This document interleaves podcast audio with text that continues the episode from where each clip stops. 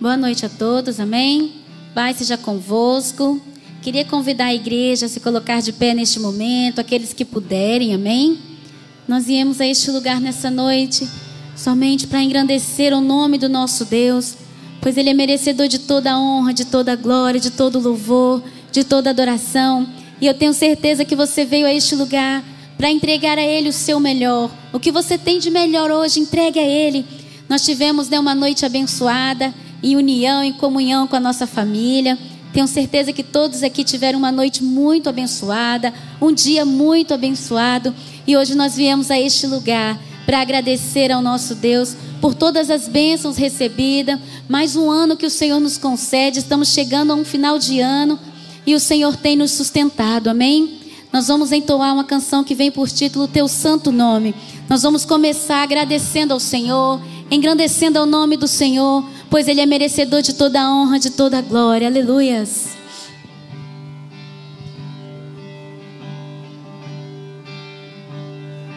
Todo ser que vive, louve o nome do Senhor. Toda criatura se derrame aos seus pés, ao som da tua voz o universo se desfaz. Não há outro nome comparado ao grande eu sou. E mesmo sendo pó, com tudo que há em mim, confessarei.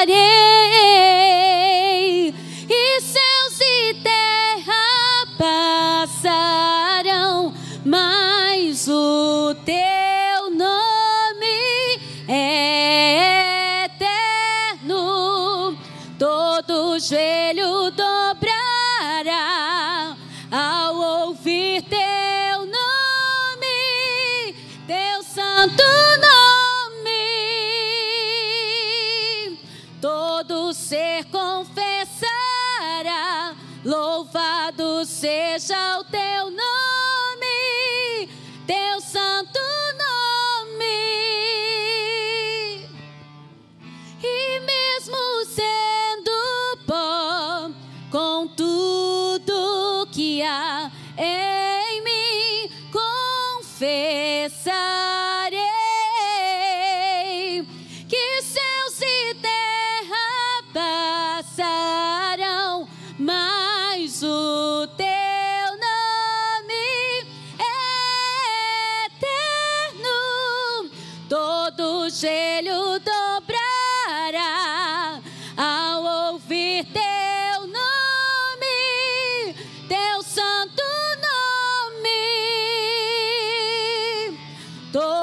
ser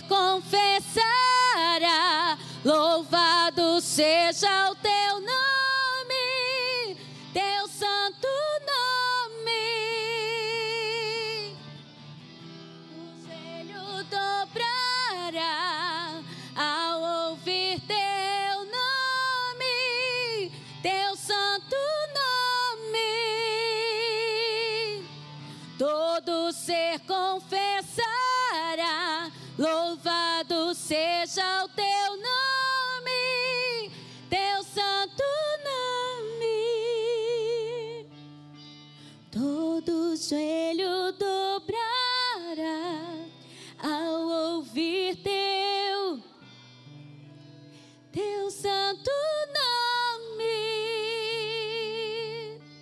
Todo ser confessará Louvado seja o teu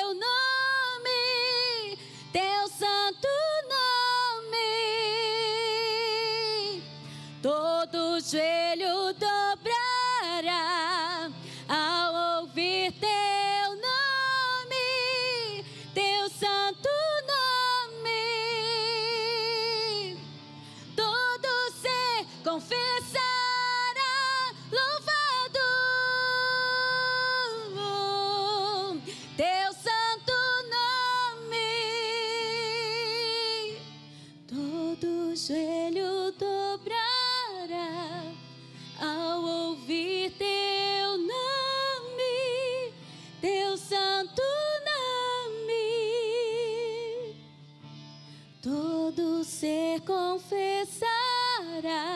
Louvado seja o teu nome, teu santo nome. Oh, teu santo nome seja exaltado aqui neste lugar. Teu santo nome, Jesus. Oh, aleluias! Como é bom dizer isso nessa noite. Que todo joelho se dobrará diante dele. Toda língua vai confessar que Jesus Cristo é o Senhor. Como é bom reconhecermos isso e dizer: Senhor, eu quero te adorar de todo o meu coração. Eu quero te louvar de todo o meu coração, com todo o meu entendimento nessa noite. Nós ainda vamos entoar uma outra canção que diz: Estou no caminho de milagres do Senhor. Muitas das vezes eu sei que o ano foi difícil para muitos, eu sei que foi um ano bem complicado, coisas aconteceram, mas eu tenho certeza que você chegou até aqui, você pode declarar que você é mais do que vencedor em Cristo Jesus, aquele que primeiro te amou. Aleluias.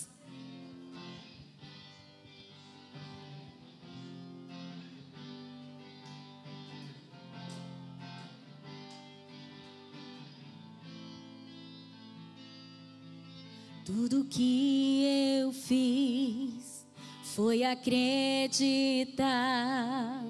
Eu ouvir tua voz e obedeci. Como pude então ter chegado aqui? Eu não posso crer que é o fim. Dizem: Onde está o teu Deus? Me perguntam o que fazer. Quando que era difícil se torna impossível. Deus começa a agir sempre uma porta onde não há saída. O impossível faz acontecer.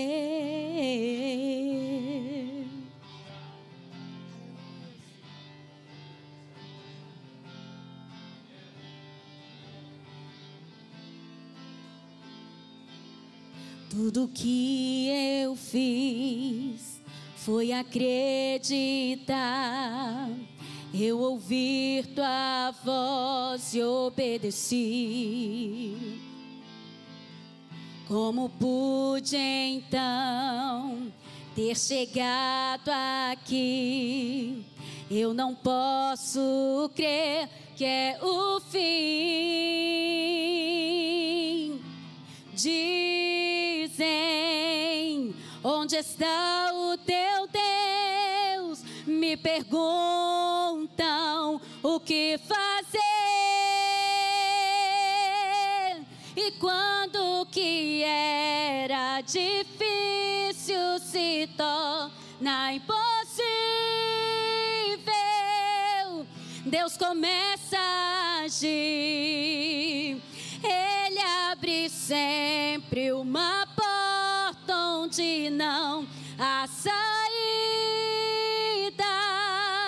O impossível ele faz, ele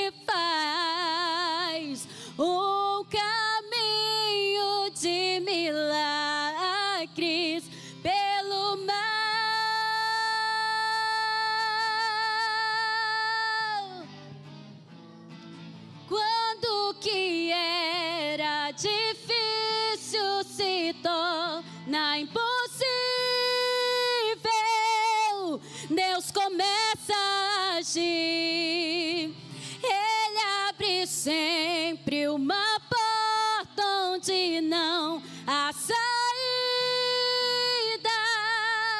O impossível ele faz. E quando o que era difícil se torna impossível, Deus começa a agir. Ele abre sempre uma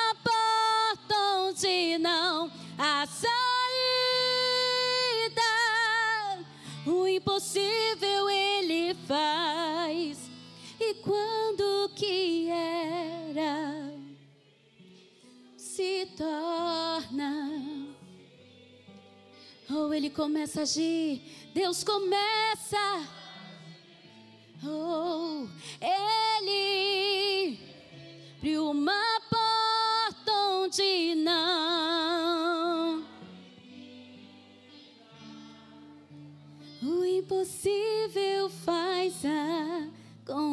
Ele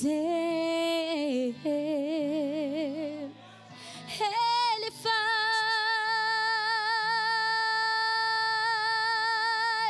Ele faz o impossível acontecer na sua vida. Ele faz o impossível acontecer. Ele abre porta onde não tem porta. Oh, o nosso Deus é o Deus do impossível. Aleluias. Creia nesse Deus, creia nesse Deus. Aleluias. Creia neste Deus. Creia neste Deus. Aleluias. Tudo que se torna impossível aos teus olhos, é aí que Deus começa a agir. Porque quando nós começamos, nós podemos fazer, não tem necessidade de Deus entrar neste negócio e fazer. Quando nós entregamos inteiramente nas mãos do nosso Deus, confiando inteiramente que Ele vai fazer o impossível, Ele vai fazer. É somente usarmos a nossa fé. Use a sua fé hoje, nessa noite. Ainda dá tempo. Não estamos na virada do ano ainda. Ainda nós temos mais uma semana. Eu tenho certeza que o seu milagre ainda vai chegar. Pode ser hoje. Eu não sei como você veio aqui hoje neste lugar. Eu tenho certeza que muitos ainda estão comemorando o Natal com o churrasco, festa. Eu não sei como foi, se você teve festa ou se você não teve festa. Se na sua casa teve festa ou se não teve festa. Só Deus sabe como você está aqui hoje. Como você chegou aqui neste lugar ou quando você está aí na sua casa, da onde você estiver acompanhando. Mas eu tenho certeza que o Deus que nós servirmos é o Deus do impossível e ele te encontra onde você está neste momento, aonde está o teu coração neste momento. Eu tenho certeza que Deus vai fazer o impossível antes ainda do ano terminar. Deus vai fazer na sua vida. Aleluias. Oh, que nós possamos mergulhar hoje.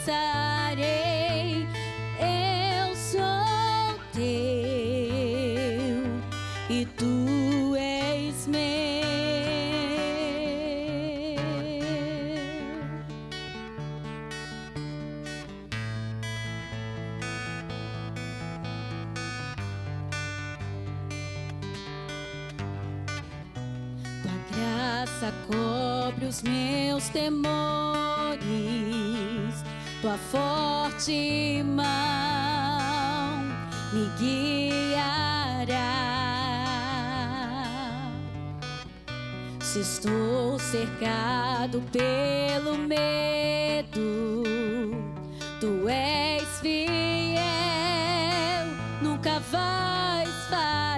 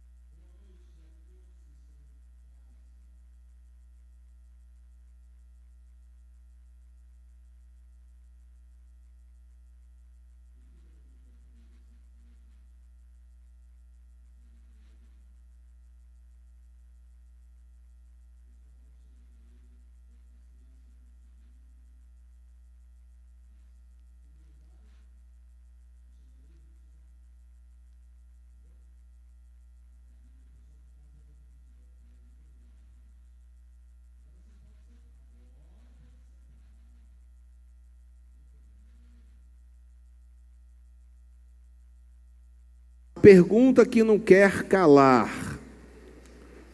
Comeram bastante ontem? Sim ou não? Não venha com esse negócio de tá gordo por causa da festa final de ano. O seu problema é desde agosto do ano passado. Ok? Comeram bastante? Sim ou não? Eu vou, eu vou comentar só duas coisas que minha esposa fez. Primeiro, ela fez uma, aquelas batatinhas pequenas, não tem? Temperou elas, colocou calabresa, assou. É top demais. Comi umas sete. E ela fez um pudim, meu Deus do céu. Eu cheguei a falar em línguas estranhas ontem, aleluia. Muito bacana. Glória a Deus, que bom. Pessoal aí, ó. Ô Miriam, eu estou esperando o pudim, Miriam. Você acha que eu não sei que você fez um pudim maravilhoso? Estou esperando um pudim, Miriam Trindade. Meu Deus do céu. Mas a minha cunhada hoje, a Paula, me deu uma sobremesa também que estava meio misericórdia em vaso. Estava, hein, hein, pastora? Misericórdia. Ei, último domingo do ano, é, último domingo do ano, e a gente tem um testemunho muito forte para ouvir. E eu gostaria que vocês recebessem Érica Souza. Vem aqui, Érica. E ela vai contar o seu testemunho. Esposo Jorginho. Dona Lourdes está aí assistindo, que é Hall Porto de Santana. Fica à vontade.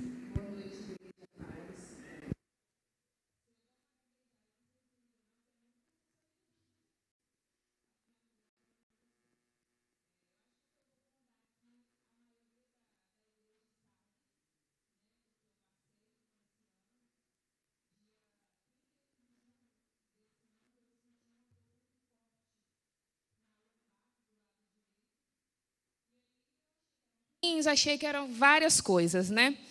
E aí fui parar no pronto-socorro, fiquei internada lá durante dez dias e começou uma investigação do que seria. E foi descoberto que eu estava com três nódulos no ovário direito. É, foi passado para eu poder fazer uma, uma cirurgia, e aí eu tive que aguardar até setembro para fazer essa cirurgia, porque não podiam fazer ela de emergência lá. É, foi feita uma investigação e, com isso, descoberto que um desses nódulos estava com 11 centímetros. E aí veio a notícia que eu iria perder o ovário. Para uma jovem né, que não tem filho, isso é uma notícia triste. E aí veio a saga. É, eu falo para vocês não porque eu estou perto deles, mas o pastor e a pastora Andréia, sou muito grata a Deus pela vida deles, porque aqui são pastores e a pastora é uma mãe. Nós temos dois pastores, nós temos pai e mãe aqui. E aí eles oraram muito pela minha vida, a igreja orou pela minha vida. Eu não tenho como falar o nome de todo mundo aqui, porque foram muita gente orando por mim, mandando mensagem, e eu agradeço a todos.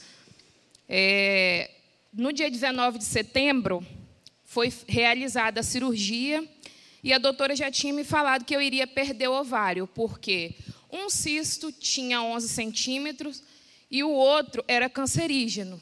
Era um câncer maligno que estava no meu ovário. E ela me explicou o seguinte: ela teria que tirar o ovário inteiro, porque se aquele líquido vazasse dentro de mim, eu poderia fazer futuramente uma quimioterapia. E aí, muita gente às vezes via eu e Jorge chorando aqui, mas a gente nunca foi de compartilhar muita coisa. Acho que ninguém aqui na igreja sabia que era câncer, né? Sabia que era só um nódulo. E às vezes via a gente chorando ali, e às vezes não entendia o que estava acontecendo. Eu lembro um dia antes da minha cirurgia, o pastor Rafael não está aqui, mas eu quero agradecer ele também. Ele foi lá no lugar onde eu estava, porque eu estava com muito medo de operar. Não medo de acontecer algo na cirurgia, mas medo do que iria acontecer naquele pós quando ela tirasse. E aí, dia 19 de setembro, eu estou dando uma resumida, tá, gente? Dia 19 de setembro, fui para o centro cirúrgico, achando que perderia o ovário. Só que nós temos um plano e Deus tem outro. E a gente precisa aprender a confiar.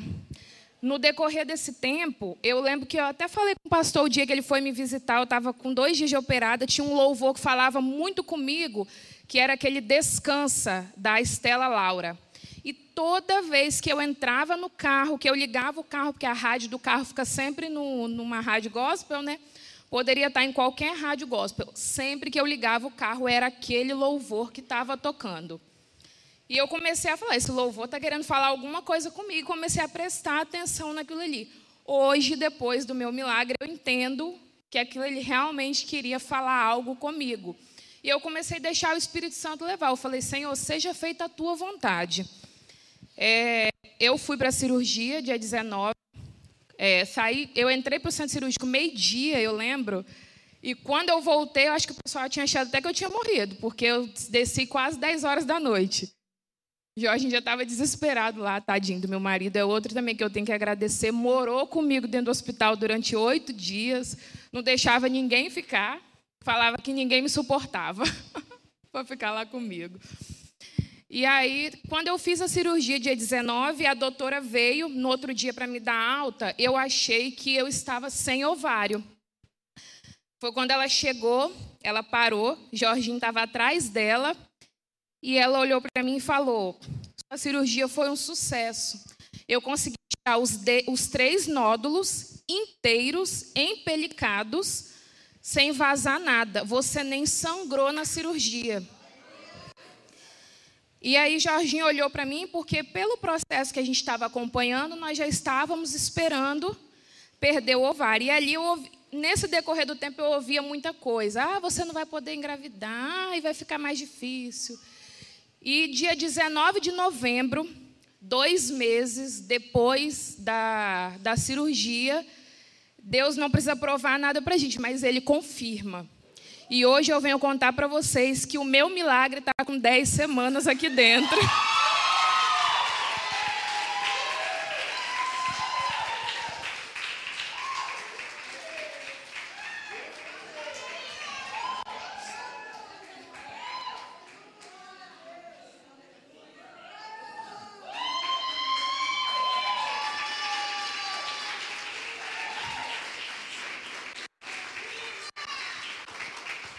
agradecer a todo mundo que orou. É muita emoção.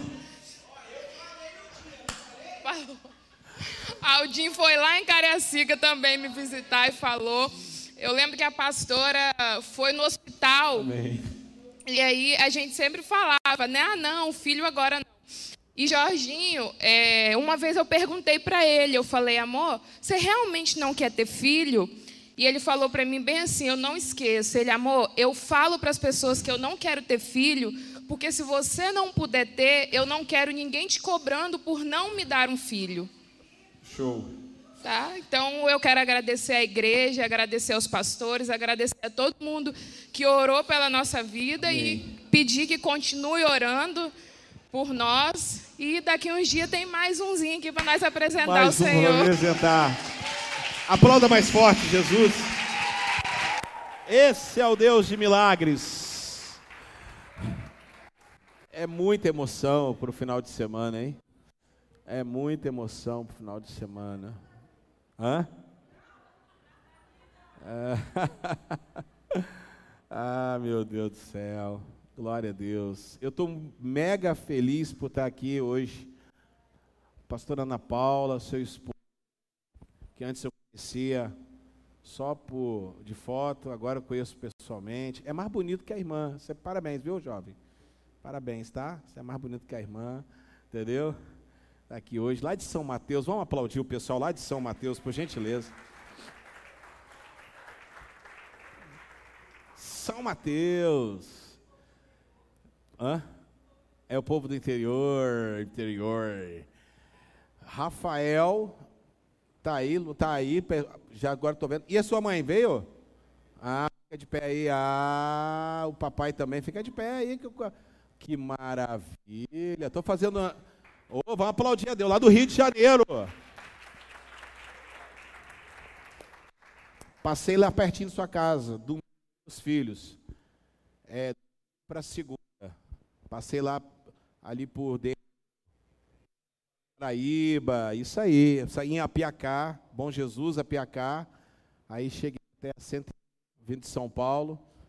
A gente foi lá ver o um negócio, algumas coisas lá e graças a Deus, sabe que eu fui fazer lá em São Paulo, né? Fui cometer um pecado para vocês, irmãos. Fui lá conhecer a arena do Corinthians com meus filhos. Misericórdia. Sejam bem-vindos. Vamos aplaudir a Deus pela vida deles também. Glória a Deus. A mãe de Brenda, que eu não vi há muito tempo, está aqui hoje, juntamente com o Celim. Deus abençoe. Vamos aplaudir a Deus pela vida dele. E lá atrás, meu grande, cara sensacional, figura maravilhosa, Cláudio, Cláudio Tosta, Cláudio Alexandre, Deus abençoe. Vamos aplaudir a Deus pela ele. Meu microfone está dando uma. Será? Meu microfone está dando umas cortadas aí. Esse microfone é meio de zureta. E tem um casal ali também que eu estou vendo ali, ó. É você mesmo que está me olhando aí, séria assim. O senhor também. É quem? É Iverson? Não, não é Iverson, não. É quem, meu Deus do céu? Não conheço, não, porque meu olho está cheio de lágrimas aqui. São os pais da Carla? Maravilha, meu Deus do céu. O seu Zé Carlos é o senhor? Ô, seu Zé Carlos, você não fala nada, rapaz. Você está cabeção igual eu, hein, mano? O que, que é isso, hein? Deixa eu falar uma coisa. Estava assistindo a live esses dias aí, ouvindo o, ouvindo o estudo, hein? Tá mais crente, hein? Tá com essa galera aí, meu. Parabéns, viu? Parabéns. Aplaudir a Deus pela vida do Zé Carlos, mãe da Carla, Deus abençoe. Seja bem-vindo, Zé Carlos. Maravilha. E muita chuva lá em São Mateus, amigo? Meu Deus, hein? Eu vi lá. Muito bem. Tem mais emoção, mas no final do culto a gente vai mostrar, tá bom? Gostaria então da gente fazer o um momento da palavra. Estou muito feliz por você estar aqui hoje. O Ângelo também está aqui hoje pela primeira vez, né, Ângelo? Primeira vez? Show, Ângelo. E hoje nós vamos continuar na verdade, falar desse culto de Natal, o Natal, o amor alcançando todos. O texto de Isaías, capítulo 9, versículo 1 e 2 e 3, que nós lemos, que é o tema do Natal, onde nós levamos o amor para muitas crianças ontem, muitas famílias, graças a Deus. E hoje a gente quer falar um pouquinho sobre qual é o seu sentimento. Escute isso. Qual o seu sentimento quanto à vinda do Messias? O tema de hoje é como você vai reagir quanto à vinda do Messias. A vinda do Messias, chamada de advento, o advento, ele, coloque, o advento é, nessa estação, é uma temporada de espera. É uma temporada que é concebida para cultivarmos a nossa consciência das ações diante de Deus, no passado, no presente, no futuro. No advento, nós ouvimos as profecias do Messias vindouro como dirigida a nós. Porque lá no Velho Testamento, todos eles que morreram, olhe para cá, ninguém foi salvo pelas obras. Ninguém nunca vai ser salvo pelas obras. E ninguém nunca vai ser salvo pela lei. Não existe época da graça. A graça sempre existiu. Porque Jesus é a graça encarnada.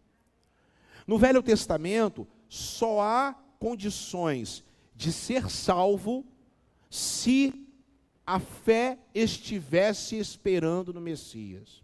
Exemplo. Lá em Gênesis capítulo 3, verso 15, Deus ele prometeu e ele falou a primeira palavra dirigida mencionada sobre Jesus. Ele disse para a serpente que o filho da mulher, da semente da mulher, iria esmagar, ia dar uma, um, um, ia dar uma pisada na cabeça da serpente. Ela, esta iria picar o calcanhar. É a primeira referência sobre Jesus.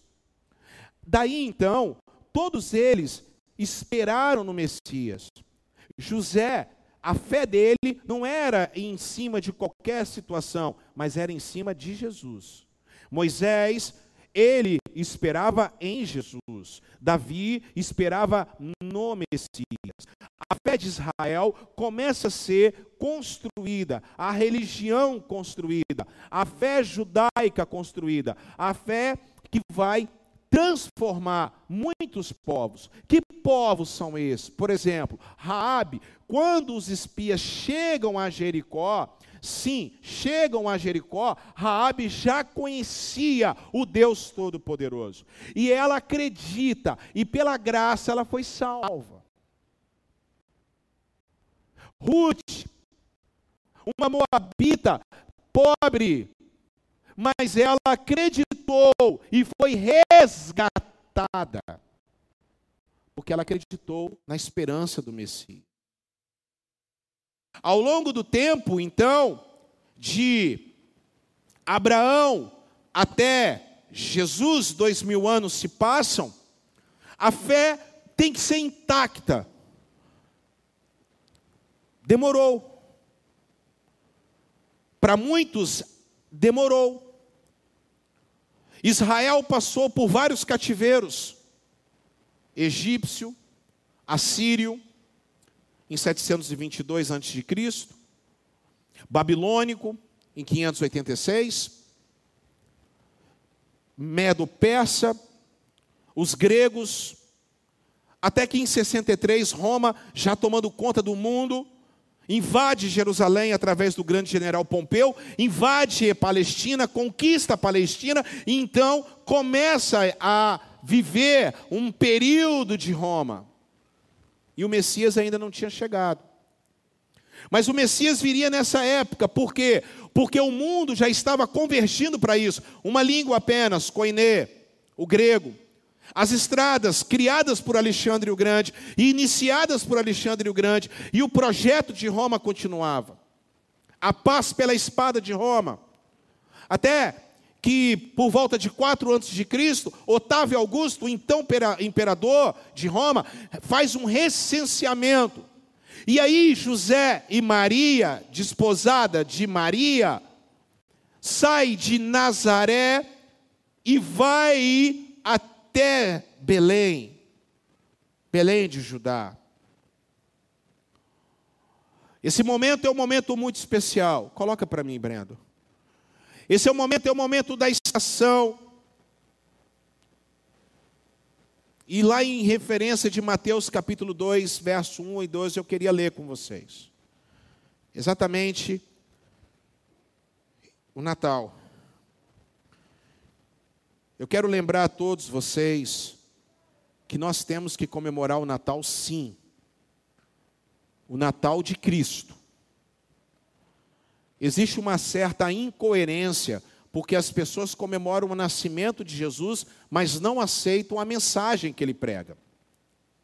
Há uma incoerência muito grande, mas nós temos que ter essa coerência que nós temos que comemorar. Eu não tô, eu tô pouco me lixando com a árvore disso, de aquilo. Eu não quero saber. Nada invade o meu coração. Essas coisas não tem como me afetar, Brenda. O que me afeta é o poder do Evangelho de Jesus nascendo dentro de mim e é como eu reajo ao nascimento de Jesus, Ivan, todos os dias.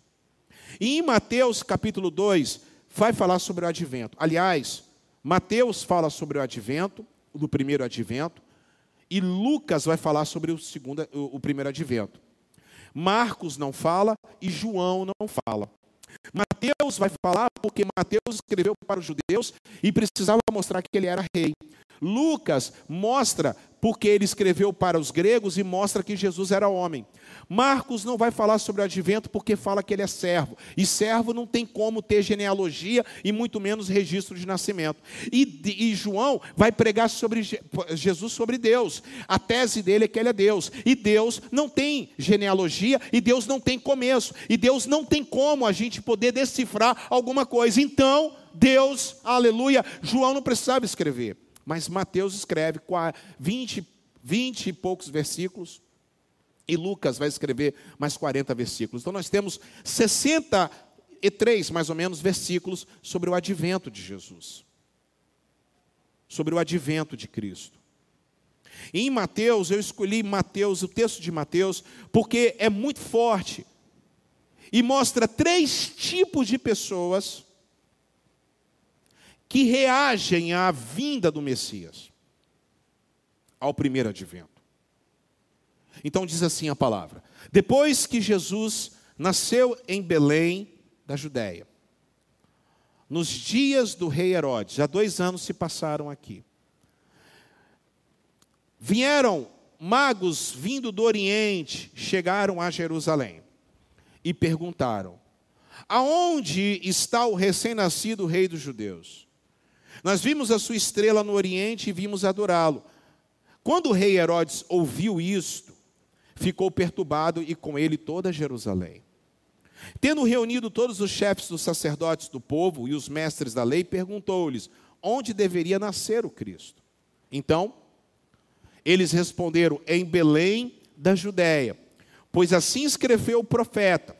Mas tu, Belém da terra de Judá, mas tu, Belém da terra de Judá, de forma alguma és a menor entre as principais Judá, pois de ti virá o líder que, como pastor, conduzirá Israel ao meu povo. Então Herodes, chamando os magos secretamente, os é, e informou com eles a respeito do tempo exato em que a estrela tinha aparecido. Colocou? É, tinha aparecido. Coloca aí. Isso. Então, é, enviou-os a Belém. Por, rapidinho. Quando ele fala bem assim, perguntou quando foi que apareceu, por quê, pessoal? Porque Jesus já tinha nascido há dois anos atrás. Ok?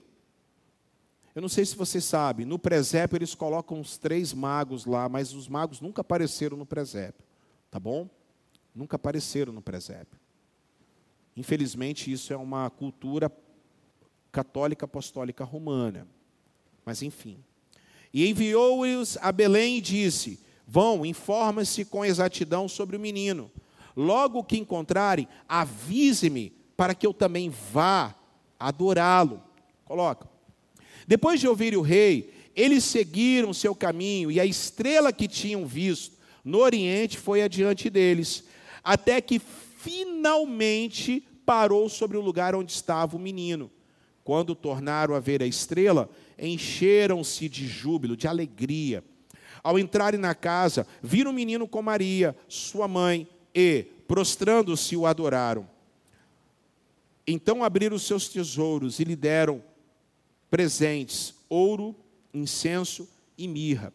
E tendo sido advertidos em sonho para não voltarem a Herodes, retornaram para a sua terra por outro caminho. A estrutura desse texto aqui, ela é da seguinte maneira, coloca para mim. A estrutura é esta aqui, ó. Primeiro, os sábios. Os sábios chegam a Jerusalém. Olhe para cá. Os sábios saem da sua terra longínqua, provavelmente a Babilônia. Provavelmente influenciados por Daniel.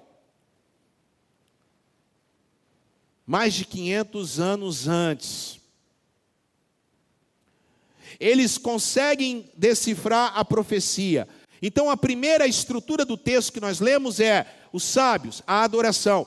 Eles vão, eles não sabem onde é, Jerus, é, onde é Belém, então eles vão na capital, eles vão no palácio, porque na cabeça deles o rei está nascendo em um palácio. Então eles vão ali no palácio para adorar. A segunda estrutura do texto é Herodes, é a perturbação. Esses são os sentimentos que estão rondando antes a vinda do, do, do Messias pela segunda vez. Na primeira vez aconteceu este sentimento. E na segunda vez que vai acontecer agora, pouco tempo, vai acontecer a qualquer momento, também está acontecendo a mesma coisa. E aí, deixa eu chamar sua atenção para a terceira estrutura. Os líderes religiosos, os pastores da época, eles tinham indiferença.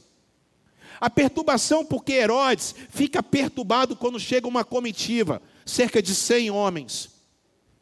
Chegam a Jerusalém.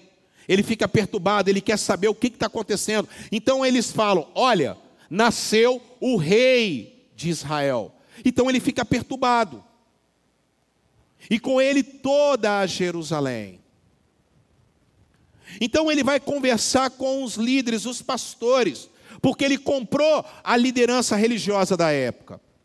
E aí eles ficam indiferentes quanto à vinda do Messias. E aí a quarta estrutura volta a Herodes que ele fica mais perturbado. E ele mente. E ele fala bem assim: vá até o menino, descubra onde ele está, olha o plano ardiloso. Eu vou fazer um pacto com vocês, vá até o menino, descubra onde ele está e depois me informe que eu vou também lá e vou adorá-lo, uma falsa adoração. Nós vimos muito e vemos muito isso em momentos políticos, aonde os políticos invadem as igrejas, usam o nome de Deus, fazem alianças e conchavos para poder enganar o povo cristão. Aliança essa com pastores, líderes, padres, que vendem o povo da mesma forma que aconteceu nessa época. Em quinto lugar, volte os sábios, e os sábios estão adorando quando eles encontram a Jesus.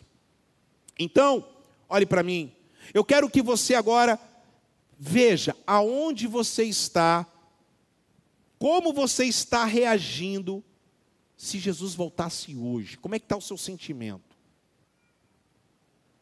Como é que está a sua vida? Como é que você vai encarar a vinda do Messias, como aconteceu há dois mil anos atrás? Há dois mil anos atrás, ele nasceu numa caverna, em meio a animais, em meio a fezes humanas. Irmã Marinette fez uma carinha agora de nojo, mas foi o que aconteceu, não tinha essa sepsia que tinha hoje. Interessante você se espantar, mas Jesus nasceu em meio a fezes, em meio a urina. Tudo isso ele se humilhou por causa de você e por causa de mim. Lafayette não tinha a acepção, asepsia um centro cirúrgico ali para poder cuidar de Jesus de uma maneira muito higiênica. Não tinha cesariana. O que tinha era fezes e urina. Em meio a em meio a tudo isso Jesus nasceu. Não tinha lugar para ele nenhuma hospedaria. Então ele vai nascer dentro de uma caverna, provavelmente, pela história. Mas só que hoje ele vai voltar não assim. Ele vai voltar nas nuvens dos céus. Todo olho verá e toda língua confessará Todo mundo vai ter que gritar: Jesus é o Senhor, porque todo joelho vai ter que se dobrar ante a vinda do Messias. Muitos chorarão, muitos lamentarão, e muitos, e muitos se alegrarão. Então hoje, se você faz tempo que você não ouve uma palavra sobre a volta de Jesus, eu quero pregar para você sobre a volta de Jesus. Porque ele já veio uma vez e ele vai voltar. E os, e os sentimentos que pairavam no povo na primeira vez, acontecerá na segunda também. Então coloque para mim, por gentileza. Então eu quero agora falar três sentimentos que estão em nosso coração. Primeiro, o sentimento da indiferença ao sentimento da indiferença dos meus amigos religiosos. A religião maldita, a religião aonde as pessoas não mudam de vida, Cláudio, aonde as pessoas não mudam de vida, Zé Carlos, ela provoca um sentimento de indiferença na vida das pessoas. É o, é o púlpito que está sendo usado para apenas o povo ganhar dinheiro. É o púlpito que está sendo usado para as pessoas que estão vendo Deus trabalhar, Deus, Rafael, agir, mas as pessoas estão indiferentes. Há um conhecimento correto. Se perguntar para muitos pastores, muitos bispos, muitos apóstolos, muita gente aí que está engravatada com bigode grosso, se perguntar para essas pessoas, para missionários e missionárias, homens do reteté, homens do, do sapatinho de fogo, homens disso, homens que falam em línguas estranhas, se perguntar para eles, eles têm um conhecimento correto o conhecimento correto da palavra, o conhecimento correto de tudo, mas infelizmente eles têm acomodação. Os crentes hoje têm conhecimento da palavra, Marinete, mas não tem, infelizmente tem dentro deles o espírito da acomodação. Escute só o que disse a palavra do Senhor, coloque para o pessoal que está em casa, que está acompanhando. O pessoal, infelizmente, com essa acomodação, infelizmente, essa acomodação faz com que as pessoas sofram. As pessoas tendem a sofrer. E lá no versículo de número 5 diz assim a palavra do Senhor: E eles responderam: Em Belém da Judéia, pois assim escreveu o profeta. Herodes mandou perguntar Cris. Onde é que vai nascer o tal rei dos judeus? E eles responderam: lá em Belém, da Judéia. Eles ignoraram que homens, Rodrigo, vieram do Oriente. Eles ignoraram que a estrela apareceu, o alinhamento, porque a história tem três teorias clássicas. O cometa Halley não foi, foi em 10 antes de Cristo. Mas é uma teoria. Júpiter apareceu, e a teoria mais convincente de 4 ou 5 ou 6 antes de Cristo é o alinhamento de Saturno, Júpiter e Vênus, que aconteceu agora em 2020, dois mil anos depois. Dois mil anos depois aconteceu o mesmo alinhamento. Dá para ver a estrela lá. Dois anos antes eles viram a estrela. Os sinais estão aparecendo. Os sinais estão aparecendo aí. Jesus tá, falou guerras e rumores de guerras. A gente está vendo agora, a gente está vendo agora o que está acontecendo. Cantores que cantavam músicas de louvor e adoração a Deus, estão cantando músicas no altar do Senhor de drag queen. O tal do Kleber Lucas aí, um maluco da cabeça pega uma música que não tem nada a ver uma coisa com a outra. Olha, de todas as aberrações, acho que essa do Kleber Lucas para mim foi a pior. Para mim foi a pior. É o que eu falo, misturar cachaça com Bíblia não dá certo, irmãos. Tem que largar o mundo, tem que largar o pecado. Aí Jesus falou: Ah, eu vou me afastar da igreja. Jesus falou: Nos últimos dias ficará dias insuportáveis. Por isso, é que você nunca vai ouvir da minha boca que o ano que vem é o ano do avivamento, que o ano que vem é o ano da prosperidade, que o ano que vem é o ano de ganhar dinheiro, que o ano que vem é um ano de porção dobrada. Não vai ouvir isso da minha boca. Por quê? Porque a Bíblia fala o contrário. Ano que vem será um ano de dias insuportáveis. Aonde pai vai se levantar contra filho, filho contra pai. Quando nós paramos de pregar esse tipo de coisa e voltamos às Escrituras Sagradas, louvado seja o nome do Senhor, a gente fica esperando não o mundo melhorar, mas Jesus voltar, porque essa é a esperança do crente. O advento, a vinda de Jesus. Quem espera Jesus aqui, levante a sua mão. Você tem que ter alegria em esperar Jesus, não acomodação. Olha o que eles falaram, os pastores. Não, não, não, não, não, não, não, não, não, não, não, não, não, não. Vai aparecer lá em Belém. Eles estavam um pouco se lixando para os, para os sinais. Vocês estão vendo os sinais aí acontecer, Ivan? Estão vendo os sinais acontecer, Andreis? Os pais estão, os pais estão perdendo a, a luta contra os filhos. O esfriamento total, Zé Carlos. Jorginho, as pessoas estão se esfriando. A cada dia que passa, Ana Paula, as pessoas entram dentro da igreja, mas elas não se convertem, elas se convencem de uma coisa. A, eu falava com a minha esposa hoje, a psicologia, com todo respeito, a psicologia está tentando tirar o, tra o, o trabalho da palavra de Deus. Não procurem psicólogos que não sejam cristãos.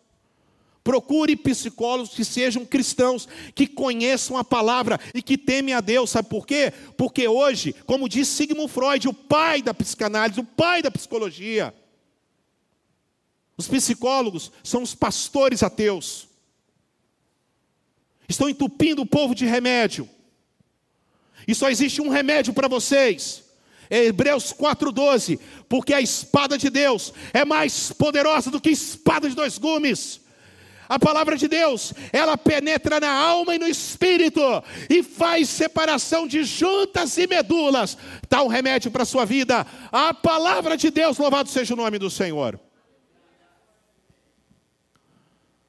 Outro espírito que tem a descrença. Eu fico, eu fico vendo essas palavras no YouTube, é, tantas coisas. Você mesmo é um que se frustrou, talvez. Você chegou aqui frustrado, porque você ouviu uma palavra que você ia prosperar, Rubem. Eu me lembro de uma, uma pessoa aqui da Barra do Jucu.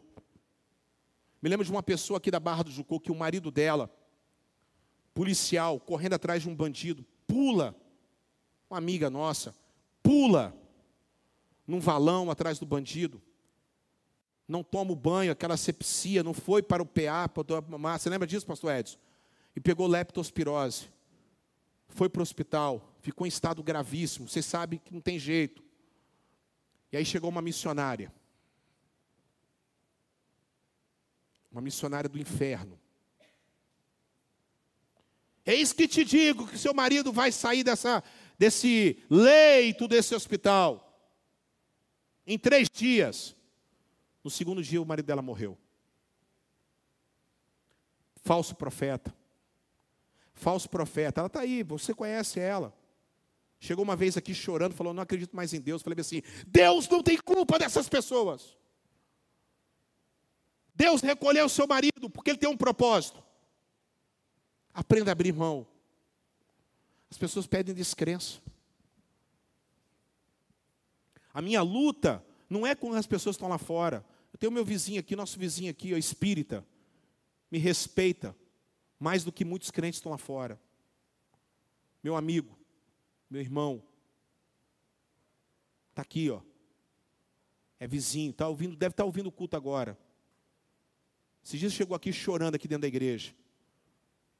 Chegou para mim e falou assim: Eu tenho respeito pelo Senhor porque o Senhor me trata como gente, não como um bicho. Porque toda vez que um crente fala que eu sou espírita, ele, ele fica horrorizado. Não é isso. A descrença não é, é a, a, a descrença que está no coração das pessoas.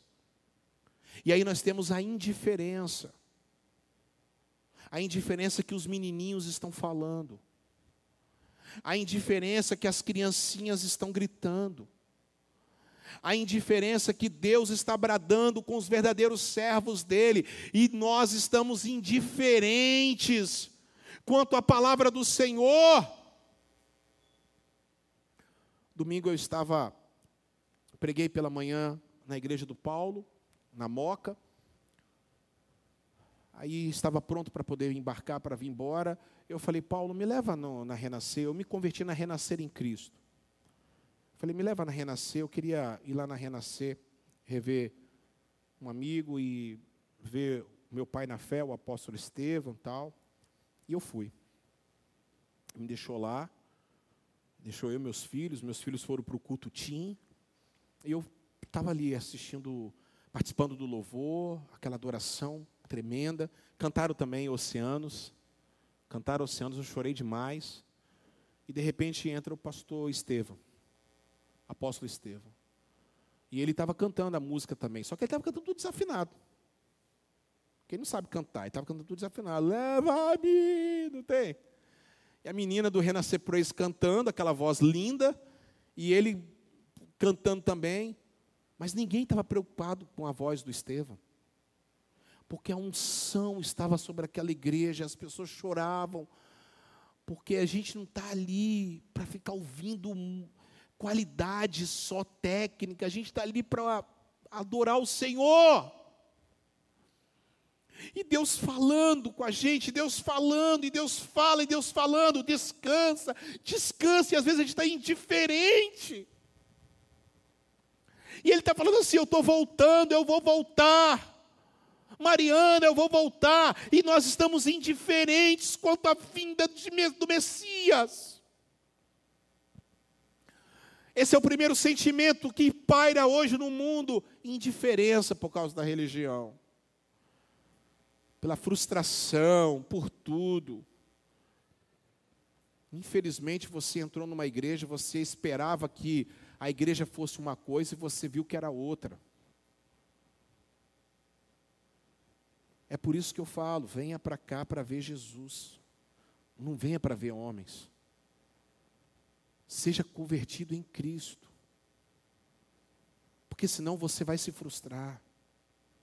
Segundo sentimento, coloca para mim. Segundo sentimento, pessoal, é o sentimento da perturbação. Esse sentimento da perturbação estava voltando, voltado para quem? Para Herodes. É o sentimento político. No versículo 3, quando Herodes ouviu isso, ficou perturbado, e com ele toda Jerusalém. O poder, a perturbação, ela vem em três níveis. Olhe para cá. Primeiro, poder. Por que, que o Brasil ficou tão perturbado? Por que, que o Brasil ficou tão dividido? Porque é uma luta de poder. Tanto Bolsonaro como Lula só estão preocupados em poder.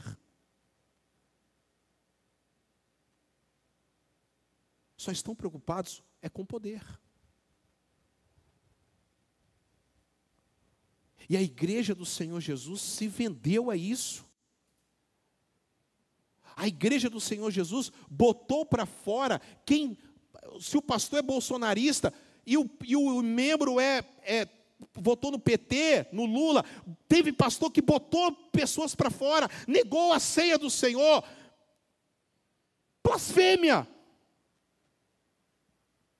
E ao contrário também, porque tem pastores que votaram no Lula e quem tinha algum bolsonarista perdeu também. A igreja se tornou um partido político, a igreja não é isso. A igreja é a casa de Deus, aonde todos precisam estar. Mas o poder faz isso. O poder faz as pessoas mentirem. O poder faz as pessoas se corromperem. O amor ao dinheiro é a raiz de todos os males, e é por isso que muitos homens de Deus já se perverteram na apostasia. O segundo sentimento é a autonomia. Olhe para cá, a autonomia. Toda pessoa perturbada, porque ou você está indiferente ou você está perturbado contra a vinda do Messias. E a perturbação está na autonomia. Você não é autônomo no bom sentido. Tem pessoas que são autônomas. O irmão Rivaldo é autônomo, é empresário. Mas você, em relação a Deus, não é autônomo. Você depende de Deus. Você depende de Deus. Vocês dependem de Deus. Vocês dependem de Deus. Cadê o amém de vocês? Vocês dependem de Deus. Quantos dependem de Deus aqui? Aleluia. Nós temos que depender de Deus. Mas esse sentimento de Herodes, que está sobre o coração de Herodes e que está no coração de muitos, Ana Paula, infelizmente, Paula, minha cunhada, sabe o que acontece, Jennifer? Faz a gente ser autônomo. Jesus está à porta para voltar, Jorge, mas ele é autônomo, né? Eu faço o que eu quero. A juventude está aí, faz o que eu quero, pensa o que eu quero, vou fazer o que eu estou querendo. Aonde o meu nariz é o meu latifúndio, aonde eu estou apontando, eu vou. Quantas pessoas que este ano, pós-pandemia, como diz Cris, Cris, é, Cristáceos, autor do livro A Flecha de Apolo, não quero agora não, autor do livro Flecha de Apolo, ele diz que todas as pandemias que vieram, está lá no meu podcast, Devarim, vá lá, a flecha de Apolo. Eu fiz uma um resumo disso. E Cristax, um dos 100 homens mais influentes do mundo, Cristax diz que pós-pandemia, o período é claro, e todas as pandemias que ocorreram em todos os tempos da humanidade. Afastamento da religião, consumo exagerado, que é o terceiro ponto. Eu fico imaginando, olhe para cá, se Jesus voltar na época do Natal, o negócio vai ficar bonito não, Lafayette. Eu estava vindo para cá com o pessoal na Kombi, e um quebra-pau num lava-jato. Não sei que um lava-jato está fazendo aberto uma hora dessa. Não está lavando o carro, está bebendo. E o pau quebrando. Aí eu estava falando para o pessoal, acabou o Espírito de Natal. O Espírito de Natal foi até ontem. Hoje já volta tudo normal. Dá até um meme, né? Dia 24, todo mundo se abraçando. Dia 25, um jogando paulada no outro. Porque não está no coração das pessoas. Porque olha para cá, porque não está no coração das pessoas. Acabou, as pessoas não vão mais para o hospital. É por isso que eu não entro nessas modas. Eu sou do contra mesmo, eu não gosto dessas coisas. É moda, modinha. Na época da pandemia, todo mundo no hospital, Paula, rodando no hospital, orando pelo hospital. E cadê hoje? Só tem Covid?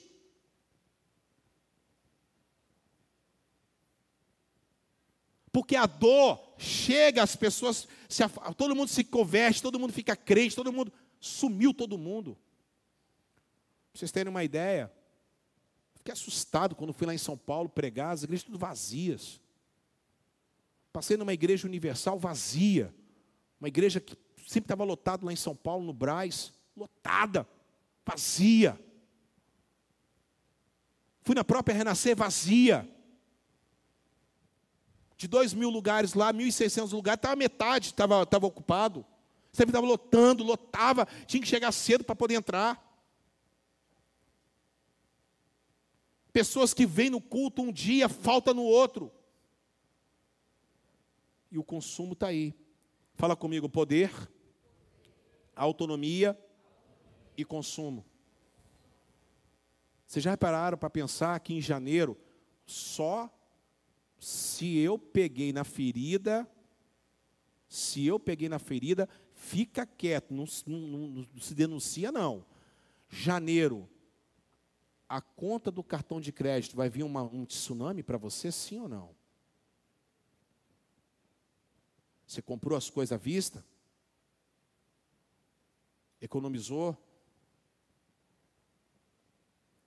Vocês já pararam para pensar que veio a Black Friday? A Black, como é que é? Black Friday? Não, Black Fraud.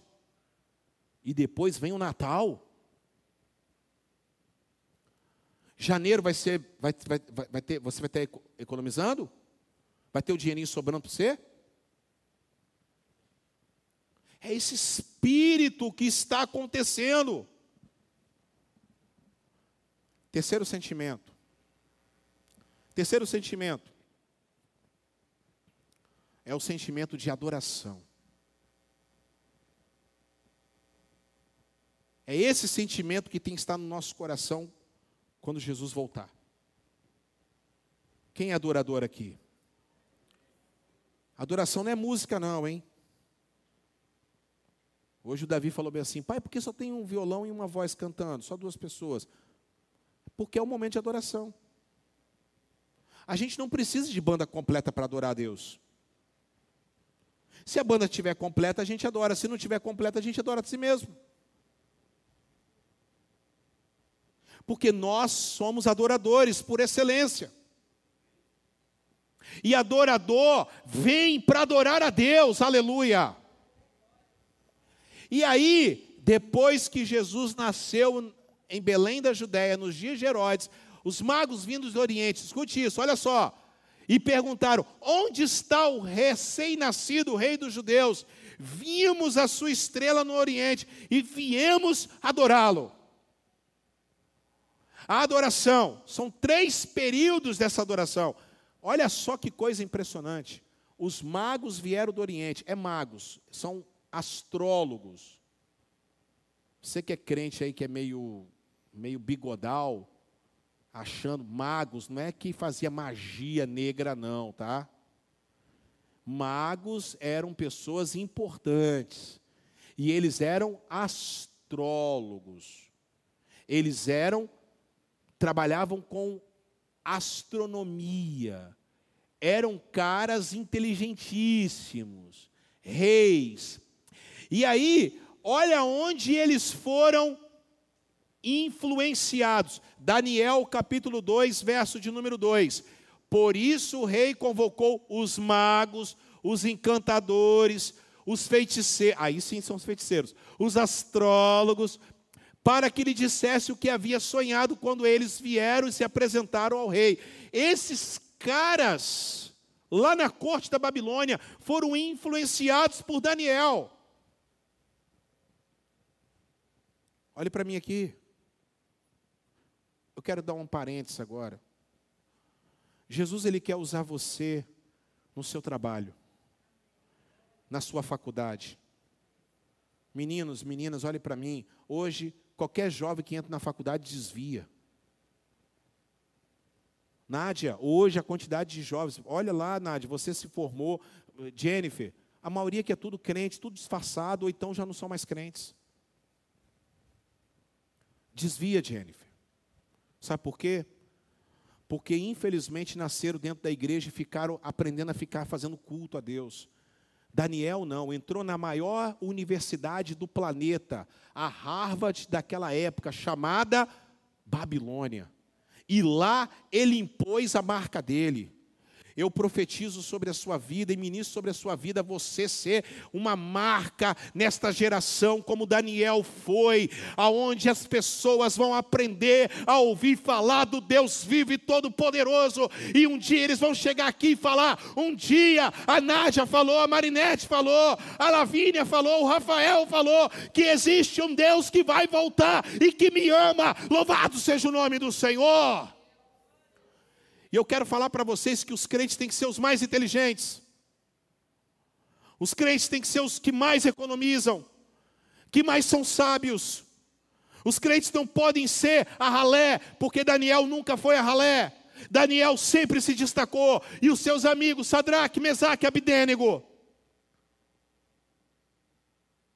É isso que nós temos que pensar em crescer, Brenda. Ivonildo, ser pessoas diferentes. E Daniel influenciou uma geração, e 500 anos depois, Heloísa, eles chegam para poder ouvir falar de Jesus.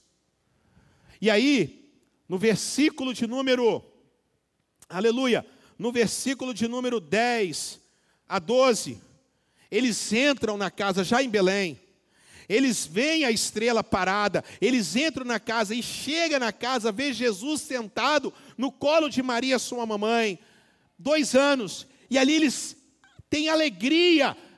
Qual vai ser o sentimento que está no seu coração quando você vê Jesus voltar? E aí,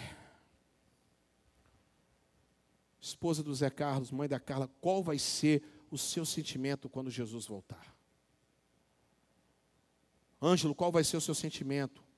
Jesus voltando nas nuvens. Escute, olha só, vai ser assim, vai ser muito louco. Gabriel, vai ser muito louco. Se você estiver lá na França, vai ser de, você vai ver a mesma coisa que eu vou ver aqui agora. Quem está longe, quem está quem tá agora assistindo a gente na Itália, em todo lugar do planeta, vai ser da mesma forma. O maconheiro vai olhar, está com a maconha na cabeça, vai passar o efeito na hora. Eles vão achar que a Independence Day está acontecendo de novo, mas não é. Quando eles olharem assim, o efeito da Maria Joana vai embora. O efeito da cocaína vai embora. O álcool que está dentro do corpo, do sangue, da corrente sanguínea, vai se dissipado. E aí vai ser um negócio meio estranho, porque ele vai ter que separar para a sua direita, e não, aqui não é nada político, à sua direita ficarão as ovelhas, à sua esquerda ficarão os bodes. Onde é que você vai estar? Ele vai fazer algumas perguntinhas para vocês. Porque vocês vão perguntar para ele por que, que você está na esquerda ou por que eles estão na direita e vice-versa. Porque o, o, fracassado, o perdedor, aquele que não quer nada com nada, ele sempre quer justificar, Celinho, o seu problema. Aí algumas pessoas vão perguntar assim: você não, você vai estar na direita. Mas algumas pessoas vão perguntar: por que, que o Celinho está lá e eu estou aqui? E aí ele vai falar: porque eu tive fome e me deste de comer. Porque eu tive sede e me deste de beber. Porque eu estava no hospital e vocês foram me eles foram me visitar. Porque eu estava preso e eles foram, não me abandonaram, eles foram lá. Porque eu estava nu e eles tiraram a roupa e me deram para poder me vestir. Jéssica, ele não vai falar porque eles profetizaram, porque eles sabiam a Bíblia de e salteado. Ele não vai falar, não, porque ele tinha, ele era o cara da internet, ele gravou CD, gravou disco, ele era o tal, ele era o bispo, falava em nome de Deus. Não, ele vai falar, porque ele me visitou e ele me assistiu na pobreza. Vinde benditos do meu Pai. Quem vai ouvir essa palavra aí, essa frase aí, levante as suas mãos, dá um grito de aleluia. Oh, aleluia. Vinde benditos de meu Pai. Quando ele nasceu, Lafayette, Lucas, Ana Paula, quando ele nasceu, Érica, escute isso, Alice, quando ele nasceu, pastor Andréia. Os anjos gritaram: Osana nas alturas, bendito, aleluia, louvado seja o nome do Senhor. Nasceu o menino, o rei dos reis. Mas, quando ele voltar, não serão os anjos que vão gritar, serão um povo remido e lavado pelo sangue do Cordeiro, que vai gritar: Jesus é maravilhoso, Jesus eu te amo. E não é religião, e não é quadrangular, e não é assembleia, não é universal, e não é batista que salva, mas o único que salva, Cristian, é Jesus de Nazaré, na qual eu estou pregando nesta noite, aleluia. Aplauda, se for para aplaudir, aplauda com alegria do seu coração.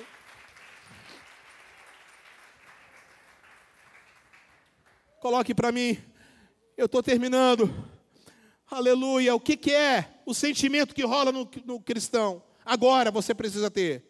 Se você tem essa adoração, você tem que ter esses dois sentimentos que eu quero falar para vocês. Agora, somente quem tem esses sentimentos sabem esperar a vinda do Messias, a segunda volta. Se, primeiro, alegria. Quando tornaram a ver a estrela, oh meu Deus, quando tornaram a ver a estrela, encheram-se de quê? De alegria, de júbilo. Alegria. Ontem nós passamos um dia alegre. Nós servimos o povo, servimos as pessoas, glorificamos o nome de Jesus. Passamos a noite, a virada, é, é, a, a, o Natal, alegres. Acordamos hoje pela manhã, alegres. Eu sei que você tem problemas. Quem tem problemas como eu tenho problemas aqui, levante a sua mão. Eu vou levantar meus dois, eu não vou poder levantar os dois pés aqui, porque senão eu vou cair. Mas quem tem problema, levante a sua mão, Ivan. Quem tem problema, levante a sua mão. Mas você tem problema. Mas o apóstolo Paulo fala: esta tribulação é leve e momentânea, só vai produzir para mim um peso de esperança, de maturidade, porque eu creio quem tem, aleluia, morreu por mim, louvado seja o nome do Senhor. Crente alegre. A minha frase de início do dia é bom dia com muita alegria, louvado seja Deus. Esses dias aqui nós estávamos na, na, roda dos, dos adolescentes, não dos carnecedores, hein, aleluia, mas dos adolescentes, aleluia. Aí Nicole, cadê Nicole? Está aí, Nicole? Está lá em cima. Nicole estava bem assim, ó. Aí o pessoal, nossa Nicole, que alegria insuportável, hein? Lembra disso? Eu estava ouvindo. eu falei, meu Deus, Nicole, que. Aí eu fiquei sabendo até que ela dormiu na Kombi. A viagem inteira, a pastora esqueceu ela e teve que voltar. Esqueceram de mim 402.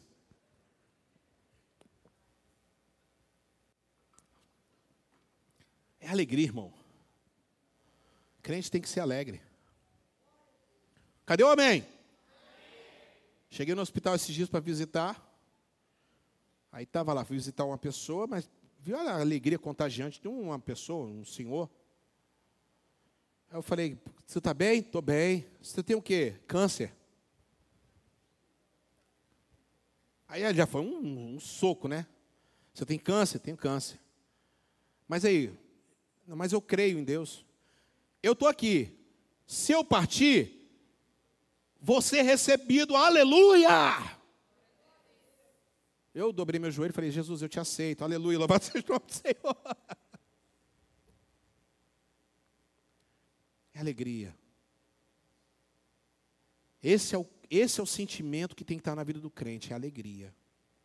Você pode estar na depressão que você tiver, mas lá no fundo tem uma alegria dentro de você que é, que é, é só você saber resgatar que você vai ser uma pessoa diferenciada em nome de Jesus. E aí, oh aleluia, eles viram a estrela. Está lá em números, tá pessoal? Coloca, coloca aí, está lá em números. Em números, coloca para o pessoal que está em casa, para eles acompanharem também. Está lá em números, ô, ô Lourdes. Lourdes está aqui assistindo, aleluia. Querol, Barra, Querol, Porto de Santana, Pelotas, pessoal, um beijo. Querol, é, é, Campo Grande, Rio de Janeiro. Lá em Números está escrito isso. Não, não, está aí, tá aí na, na, palavra. Pode, pode botar. Está aí no, no, no, slide. É porque aqui está tá cortado aqui, é para eles verem, entendeu? Está vendo aí? Hã? Se quiserem colocar números 24, 17, mas acho que dá para ler, não dá, pessoal? Dá para ler? Eu vejo, mas não agora. É porque foi, é para decoração, né, irmãos? É para decoração. Você sabe que é, é o baracubaco aqui do negócio aqui, entendeu? Eu vejo, precisa tirar foto aqui no início, no, na virada do ano. É para tirar foto, para o negócio ficar bonito aqui para vocês, tá? E vão tirar foto aqui, porque dá trabalho fazer um negócio desse aí, tá? Ah, seus mal acabados. Ah. Eu vejo, mas não agora. Eu aviso, mas não de perto. Uma estrela surgirá de Jacó. Pss, olhe para cá. Tudo na Bíblia está aqui. Tudo que acontece na Bíblia é profecia. Eu li uma mensagem, li um, um post de uma menina que cantava no Diante do Trono, filha de uma pastora famosa. Não vou falar o nome aqui para não. Não preciso. A menina cantava. Eu colocava o DVD do Diante do Trono para o Daniel, para o Davi escutar. A menina cantava muito, a menina adolescente. Pirou a cabeça. Agora ela falou agora essa semana que a Bíblia não é a palavra de Deus. Ah, eu falei, puxa vida. Porque a Bíblia é antiga. Porque a Bíblia é antiquada. Ela falando. Porque a Bíblia é a Bíblia é ultrapassada. Se eu encontrasse essa menina e falasse assim, minha jovem, a Bíblia é mais atual do que o jornal de amanhã. A Bíblia fala de história, astrofísica, física quântica. A Bíblia fala sobre antropologia, ciências aplicadas, biologia, química. A Bíblia fala sobre, aleluia, sobre direitos, sobre higiene pública, engenharia. E acima de tudo, a Bíblia fala que tudo vai dar certo para aquele que crê, porque eu li o final dela, e o final dela diz: Eu venci o mundo, e eu vou abençoar você que crê nessa palavra. Louvado seja o nome do Senhor! Esta é a palavra de Deus. É a palavra de Deus. Ah, eu não, eu não, eu, eu, eu não, eu não vou brigar com essa menina não, porque eu vou ganhá-la por o amor em nome de Jesus. Eu vou um dia, quem sabe Deus me dá condições de falar para ela, falar assim, minha jovem, a Bíblia vai pegar você em nome de Jesus. Porque a Bíblia é a Bíblia, a Bíblia é o livro, a Bíblia é o livro da sua vida. E está aqui, ó, a estrela se levantou, alegria no coração. Além da alegria, meus amados irmãos, fala comigo, além da alegria, volta lá, tem a obediência. Quem é fiel a Deus esperando a vinda do Messias, está alegre, adora, está alegre e é obediente. Porque olha só, hein? O rei não queria saber de nada. Os pastores engravatados não queriam saber de nada. Então Deus chama a gente lá da Babilônia para vir adorar a Deus e eram mais obedientes. Olha como é que Deus faz as coisas, gente. E tendo sido advertido em sonho, voltar, não voltaram para Herodes. Você tem sido obediente a Deus? Você tem sido obediente ao Senhor? Aí 2 de Pedro, capítulo 1, verso 19, eu quero ler isso com vocês. Assim, temos ainda mais firme a palavra dos profetas, e vocês farão bem se, ela, se, prestarem, se nelas prestarem atenção, como uma candeia que brilha um lugar escuro, até que um dia clareie, e a estrela da alva nasça em seus corações. Obedeçam. Eu quero encerrar. Fique de pé. Eu quero que você leia comigo os três conselhos, então, para a gente resumir a palavra. Para você refletir e para você praticar. Que neste Natal e até o retorno do rei, coloca lá. Que neste Natal, até o retorno do rei, pastora Cleonice. Repita comigo, que a minha alegria esteja em Jesus. Coloca aí, Daniel. A minha alegria, coloque a mão sobre o teu coração aí. Fala, a minha alegria esteja em Jesus. Que a minha alegria esteja em Jesus. Caia por terra, coloca a mão no seu coração, caia por terra toda religiosidade, todo espírito de denominação. Não coloque a denominação acima de Deus. Não coloque a denominação acima de Deus, não coloque as tradições da sua igreja acima dos mandamentos do Senhor. Não coloque, não coloque, não coloque, em nome de Jesus, que a alegria do seu coração esteja em Jesus de Nazaré. Em segundo lugar, que você viva a obediência a Jesus. Repita comigo: que eu vou viver a obediência a Jesus. Eu vou viver a obediência em Jesus. E em terceiro lugar, que você testemunhe, fala, eu vou testemunhar a realeza, a divindade e a paixão de Jesus. Amém? Repita, a realeza, a divindade e a paixão de Jesus. Porque eles abriram seus tesouros e deram para o menino ouro, incenso e mirra. Ouro, porque ele é rei incenso, porque ele é sacerdote, e mirra, porque ele vai morrer e ele precisaria da mirra para poder embalsamar o seu corpo. Então aqui eu quero falar que Jesus é rei, ele morreu, mas ele ressuscitou, porque Jesus é rei, aleluia, e um dia ele vai voltar para buscar o seu povo, aleluia.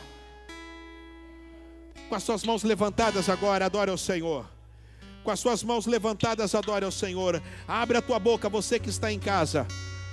Glorifique ao nome de Jesus. Oh, glória a Deus. Você que agora é o sacerdote da sua casa, abençoe a sua esposa. Abençoe sua esposa, abençoe seus filhos. Você que é filho agora, clame pela sua mãe, clame pelo seu pai. Clame agora pela juventude. Clame agora em nome de Jesus. Celinho, eu te abençoo. Em nome de Jesus. Oh, aleluia. Zé Carlos, eu te abençoo. Eu te abençoo, Rafael. Eu abençoo, Gabriel. Eu abençoo. Ah, Mariana, Elris, eu te abençoo. Maria Eduarda, que o Espírito Santo de Deus, ah, irmão Rivaldo, esteja cobrindo vocês com o sangue de Jesus. Pai, derrama o teu poder, derrame a tua graça sobre a vida dessas pessoas. Pai, no nome de Jesus, quem está em casa, oh, a família Trindade, a família Daiane, Daiane e o Jonathan, que estão agora lá em Pelotas, Júnia, Judite, oh, irmã Lúcia, a todos que estão agora, a todos que estão agora se fortalecendo no poder do Espírito Santo. Oh, Ivan, eu te abençoo em nome de Jesus. Oh, em nome de Jesus, opera maravilha, Senhor. Que este Natal seja o Natal, o Natal de Jesus nascer em cada coração. Oh, louvado seja o nome do Senhor. Cadê os adoradores dessa igreja? Cadê os adoradores dessa igreja? Pastora Cleonice, eu abençoo você, Pastora Cleonice, em nome de Jesus. Oh glória! Oh glória! Então cantar. Então eu quero agora, eu quero ouvir vocês cantando bem. Vai, cante. Osana, Osana nas alturas. Mais alto, mais alto. Osana, Osana, Osana nas alturas. Cadê os gritos de aleluia desta igreja? Oh, Eu vejo um povo eleito Adoramos, Senhor. assumindo seu lugar pra sua fé. Deus abençoe, Fátima. Deus abençoe. Deus abençoe, irmã Lourdes. Deus abençoe, Batista. Deus Eu abençoe, meus irmãos. avivamento. Aleluia.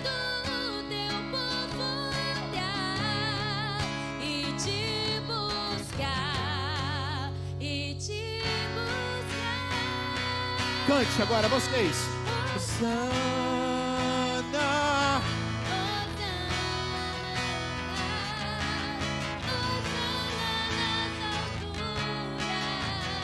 Só eles agora, vamos lá. E o violão. Osana.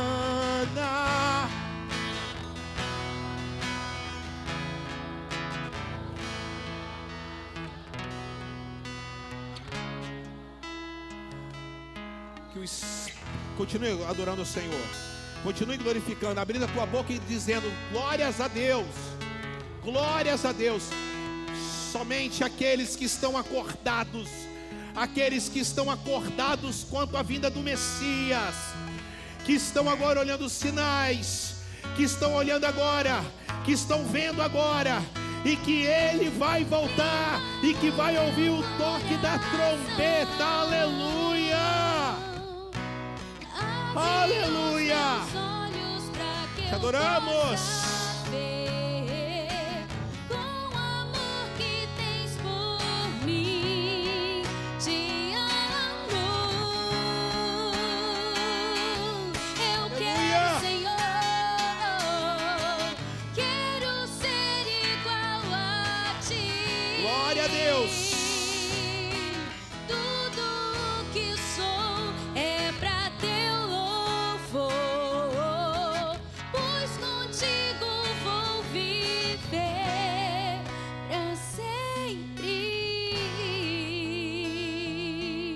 Ele porque ele merece. Sempre. ainda com seus olhos fechados. Se tem alguém aqui neste lugar, nesse auditório e também em casa, que gostaria de entregar a sua vida para Jesus, eu quero orar com você em nome de Jesus. Se tem alguém que quer, orar, quer entregar a sua vida a Cristo e falar: Jesus, eu quero mudar a minha vida, levante a sua mão e eu quero orar com você em nome de Jesus. Se tem alguém em casa que gostaria de entregar sua vida a Jesus, levante a sua mão, eu quero orar com você. Então, se você quer, levante bem alto a sua mão, que eu quero orar com você. Quer entregar sua vida a Jesus?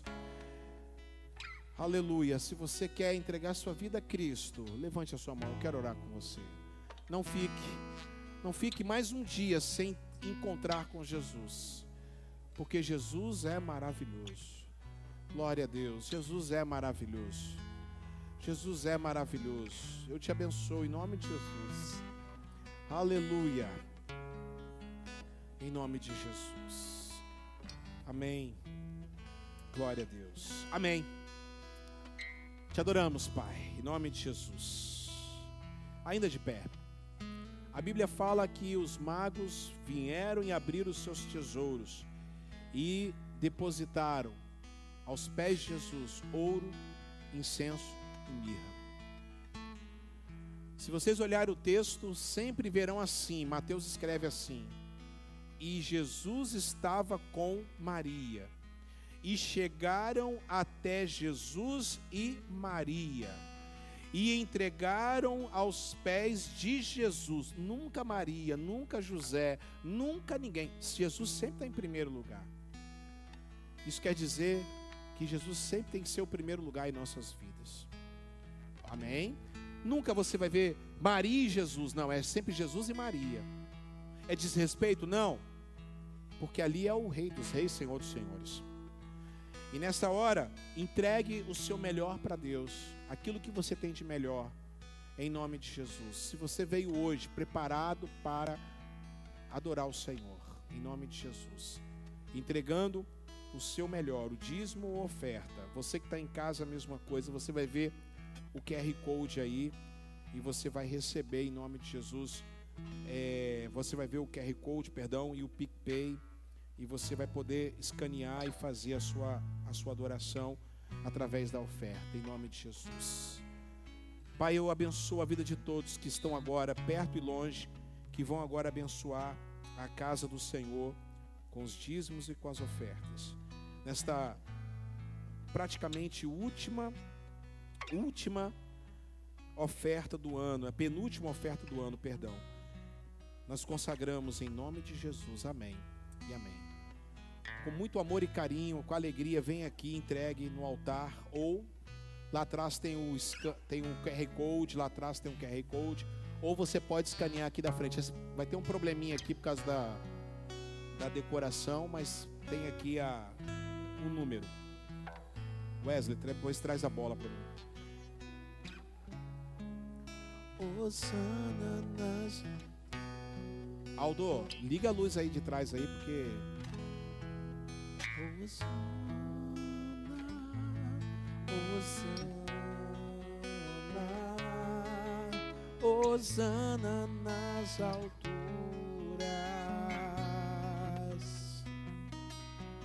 Osana.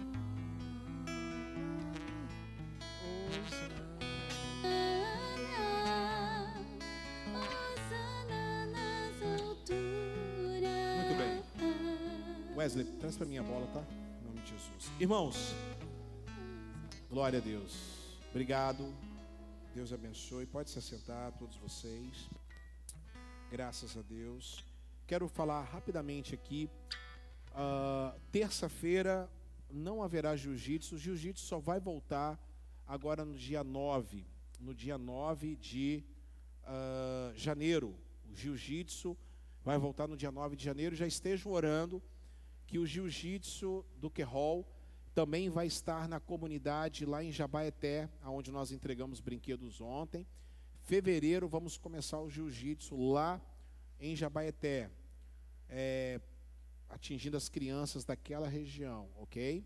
Em nome de Jesus. Então já esteja preparados em nome de Jesus. Na, na quarta-feira nós vamos fazer uma reunião. Não haverá escola Talmidim. É, a última foi agora quarta-feira, só volta em janeiro também. Quarta-feira, então, uma reunião com a liderança, uma confraternização e uma, uma prestação de contas para a agenda do ano, do próximo ano, do ano vindouro. Então, quarta-feira, tá? Se você quiser participar, venha participar. Você quer ser líder, você quer trabalhar, quer ser voluntário, venha na quarta-feira, a partir das 19 horas e 30 minutos, nós estaremos aqui e vamos estar muito felizes em poder contar com vocês em nome de Jesus. Agora deixa eu falar para vocês sobre é, falar com vocês sobre a, a programação do final de ano. Preste atenção. No sábado, sábado, dia 31, o culto começa às 10 horas da noite, 22 horas. Depois nós vamos passando a virada, estaremos com a nossa confraternização habitual, de sempre fazemos a nossa confraternização. Você vai procurar a Ivani ou a pastora André, que está lá atrás tá? Tá lá atrás as duas. E você vai dar o que você vai trazer. Preste atenção numa coisa. Tem alguns cabeçudos aqui da igreja que às vezes não participam porque não tem nada para trazer. Pessoal, eu não gostaria mais de ficar perdendo meu tempo com esse tipo de coisa. Porque é, é desgastante isso. Pessoas que estão comigo há 10 anos, 15 anos, pessoas que estão comigo há, há um tempo, às vezes não vem. Poxa, compra aí meia dúzia de, de manga, faz um suco de manga, traz. Para de ser xarope, pelo amor de Deus. Larga de ser orelhudo, pelo amor de Deus. Poxa, não é possível. So, sobra comida, irmãos. Aqui no Querol sobra. amor de Deus. Fala comigo, paga de ser xarope, não aguento mais isso. Então, eu não quero ver ninguém de fora. Você vai participar com a gente, a não ser que você vai passar com sua família, tudo bem. Agora também, cabeçudo, vai para a praia não. Vai para a praia não. Deixar de estar aqui com a gente. Celim, você já é meu convidado. Dia 31. Já é meu convidado. Não vai para a praia, pelo amor de Deus, galera. Fica aqui com a gente.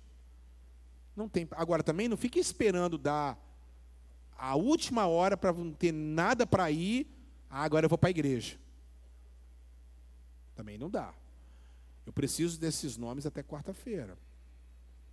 Esteja conosco. Já tem aí umas 30 pessoas. Esteja com a gente. Vai ser uma festa bonita. Hã? Vai ter culto dia primeiro, dia primeiro vai ter culto. Eu ia falar isso agora.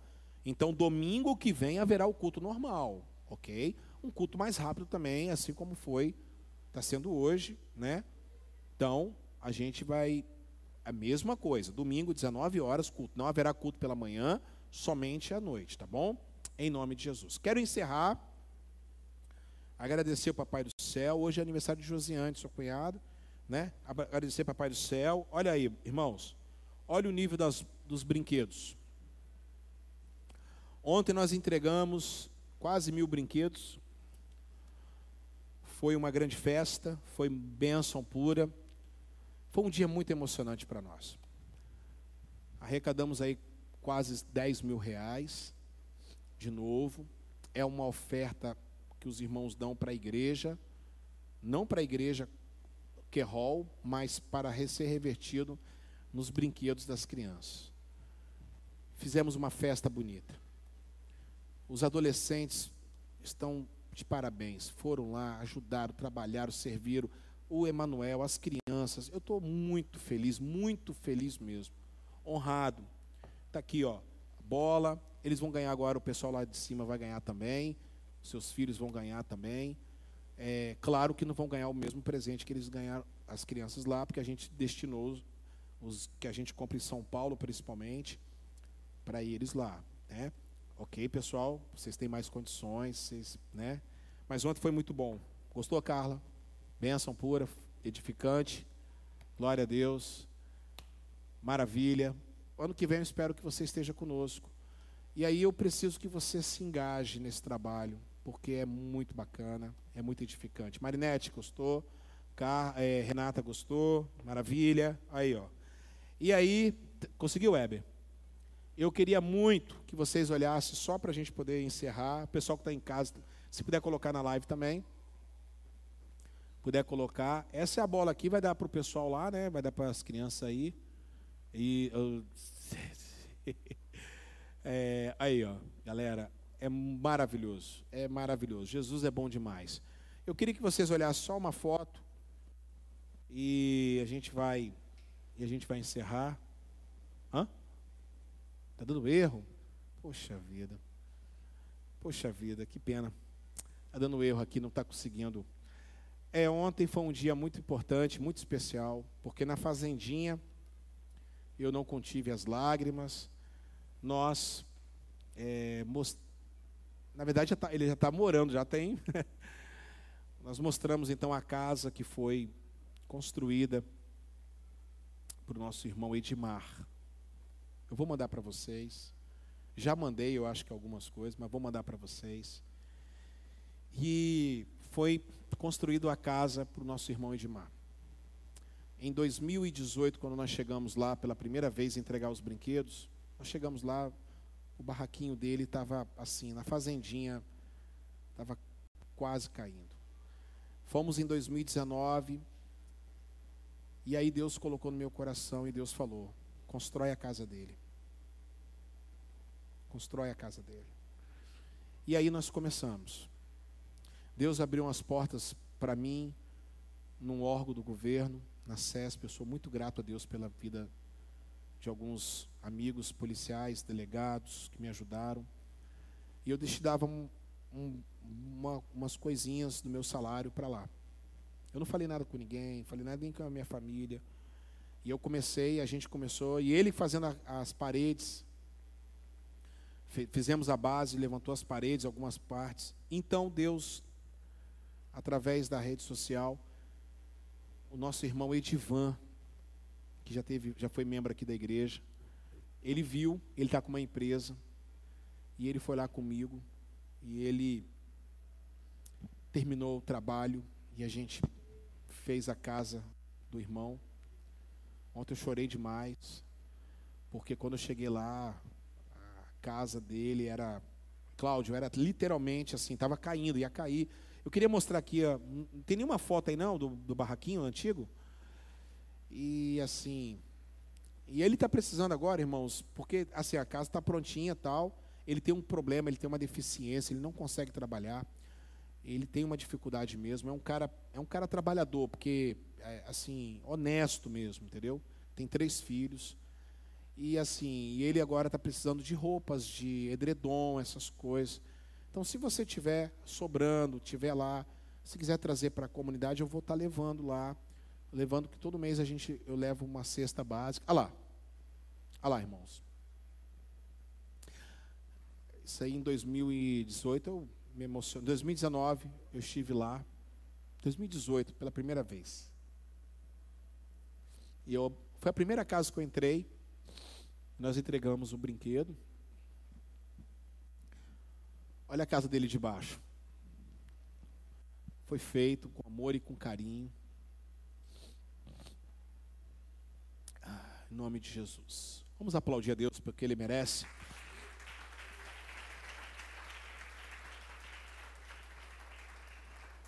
Aí ontem o filho dele, na hora que ele me viu, Rafael, o filho dele ficou tão, tão feliz, tão feliz, tão feliz. Ele, ele me reconheceu.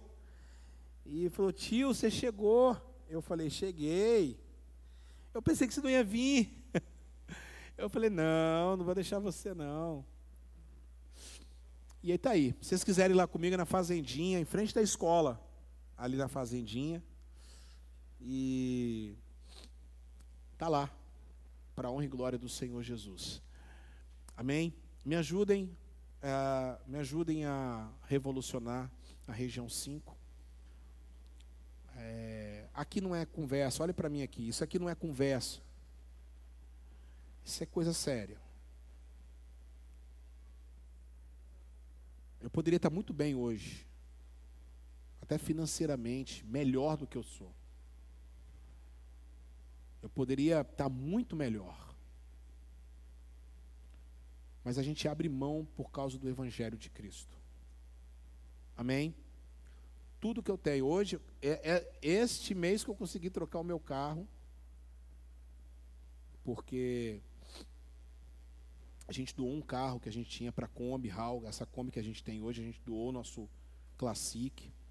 Eu estou falando isso para vocês aqui, irmãos, porque esse negócio de falar, falar que pastor é ladrão, 90% dos pastores pagam para poder fazer, pregar o evangelho.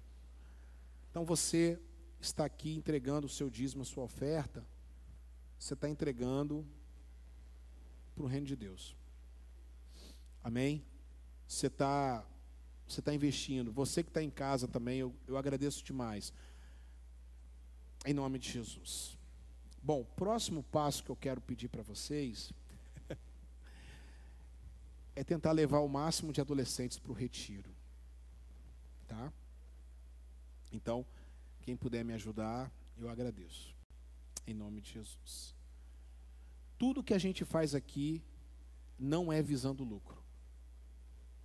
O encontro com Deus que vai acontecer agora em março. Se você vai numa outra, não estou aqui comparando nada, tá? Não quero, não quero, não quero ficar aqui competindo com ninguém. Mas se você for numa outra igreja, ah, é 150 reais. Aqui nunca vai passar de 100 reais até der para fazer. A gente não visa lucro.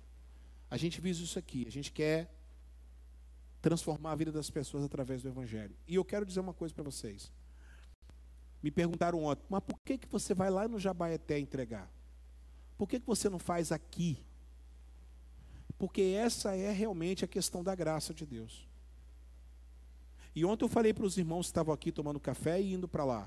Eu não quero ninguém falando o nome de igreja. Eu só quero que fale o nome de Jesus. Amém? Porque é isso que importa. É isso que importa. Em nome de Jesus. Vamos ficar de pé.